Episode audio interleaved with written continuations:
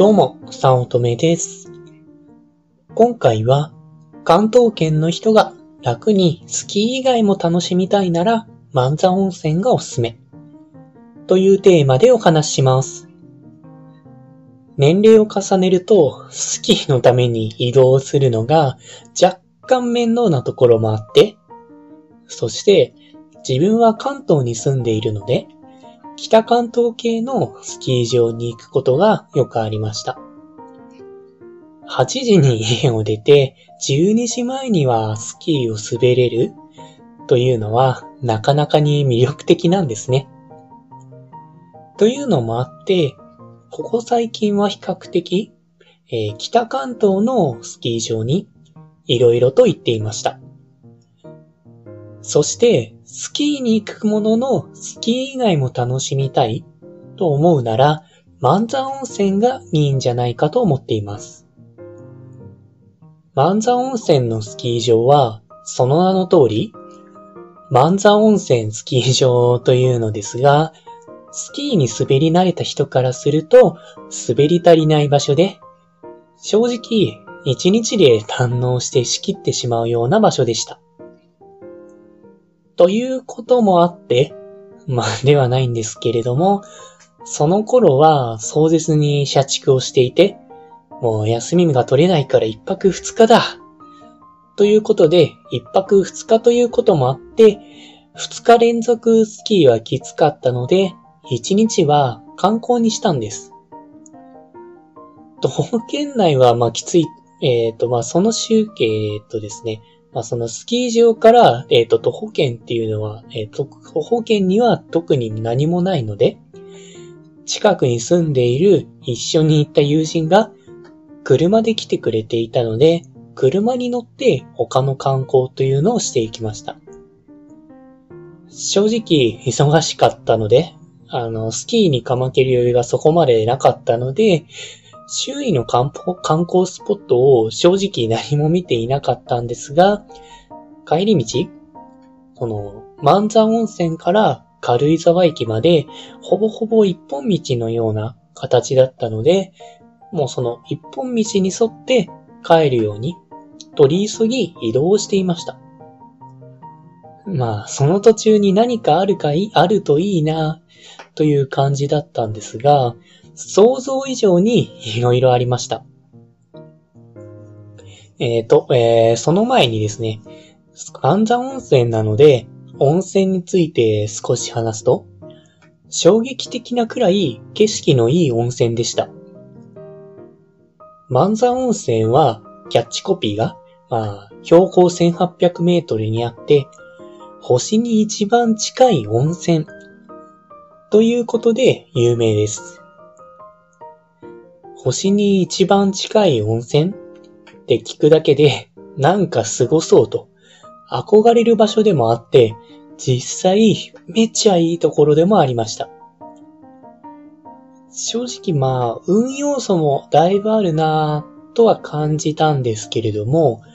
温泉で良かったのが、温泉の効能よりも風景だったんですね。やはり、星に一番近い温泉ですので、眼下に広がる景色がスキー場と点々とある宿くらいというのも、なんかこう、自分がとても広大なところにいる感じというのが、とてつもなく好きで。で、他は、あとは雪山ということもあって、もう見える景色が都会のようなビル群とかじゃなくて、雪山っていうところで、現実離れしていて、すごく楽しめましたし、なんか人じゃないんですけれども、人にいるかのような場所で楽しむことができたんです。また、上を見渡せば、まさに星に一番近い温泉ということで、一面の星空で、風景最強の温泉だったと思います。ただ、ちょっとした運ゲーになっていて、まあ、自分はこの時、強運の持ち主だったんで、とてもいい思いをすることができたんですが、その、時間をずらして温泉に入った友人は微妙だと。言っていて、いやいや、そんなことないでしょ。と食いつくレベルで反論したんですが、時間が悪かったんですね。その、万座温泉は標高1800メートルと、とても高いところで、で、そういったところって山なんですね。山なので、山の天気は変わりやすく、また、周りは雪山で、やっぱそうやって山って風が強いところというのが多くて、風が強くなると雪がこう舞い上がって、それだけですぐに曇ってしまって、一面曇りみたいな状況だったからなんです。まあ、あと、温泉だけでもちゃんといい時間に入ればとてもいいところなんですが、それに加えて衝撃的だったのが観光で、場所が鬼押出し園というところでした。正直、その鬼押出し園という名前から展示物を見るところかと思っていたのですが、そんなことは全くなく、溶岩地帯をハイキングする、結構アクティブな観光地だったんです。行ってみるとわかるんですが、車で行って到着して、正直、んなんかよくわからないというか、何があるのかが、なんでしょうね。驚きポイントがよくわからなくて、そんなにすごいのか？と、もう本当に期待値だだ下がりの中入ってみて、チケットを買って、入ってから、え？ってなる場所でした。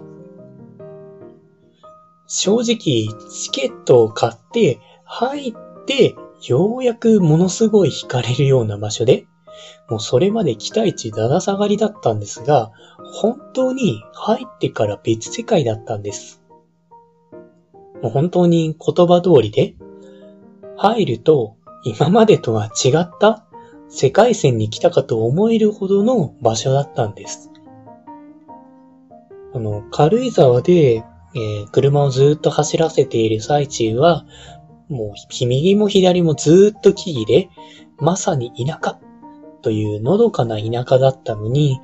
その、建物、建物じゃなくて、その、入ったチケットを書いて、その鬼押し出しに入れば、まさか気がつけば、あたりが 溶岩だらけで、RPG のダンジョンみたいな風景だったんですね。本当に木々がいきなり溶岩になって、いきなり別世界に飛んだ感があったんです。えー、ちょっと芝居がかかって言うとですね。あ、ありのまま今起こったことを話すぜ。俺は木々に囲まれた土地を歩いていたと思っていたら、いつの間にか溶岩地帯にいた。な、何を言っているのかわからねえと思うが、俺も何をされたのかわからなかった。頭がどうにかなりそうだった。催眠術だとか、テレパ、テレポートだとか、そんな茶師なもんじゃ断じてねえ。もっと恐ろしいものの片鱗を味わったぜ。だいたいこんな感じでした。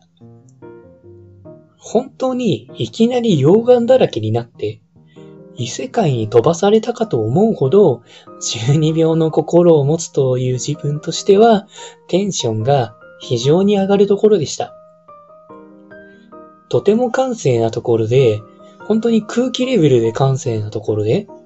いきなりモンスターが出現しても驚かないレベルです。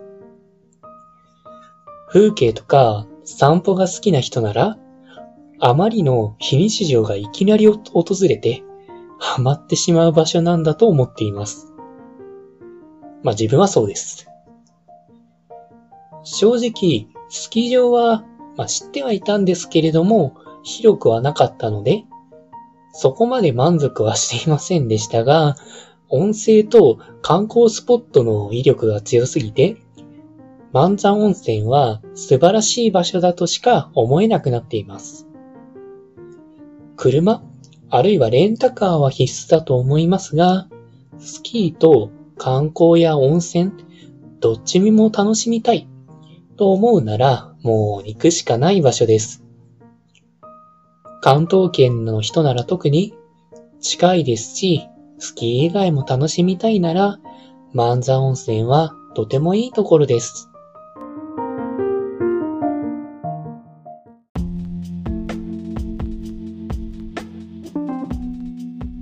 今回も最後まで聞いていただいてありがとうございました。もしよろしければ、いいねやフォロー、コメントをもらえると嬉しいです。副業を始めたい。副業に挑戦したけれどもうまくいかない。という初心者の方が会社員の稼ぎを超えるためのポイントを押さえた LINE 講義を配信しています。初心者でもできる副業で本業の稼ぎを超える方法。ゼロから始める初心者のための成功法則という講座です。会社に縛られたくない。自分で人生をデザインしていきたい方におすすめで、脱サラ自由を目指せます。よろしければご登録ください。他にもメルマガなどを配信しておりますので、まあ、自己紹介の下の方に URL があるので登録していただけると嬉しいです。通勤電車なので、ながら聞きなどに活用していただけると効果的だと思います。ご視聴ありがとうございました。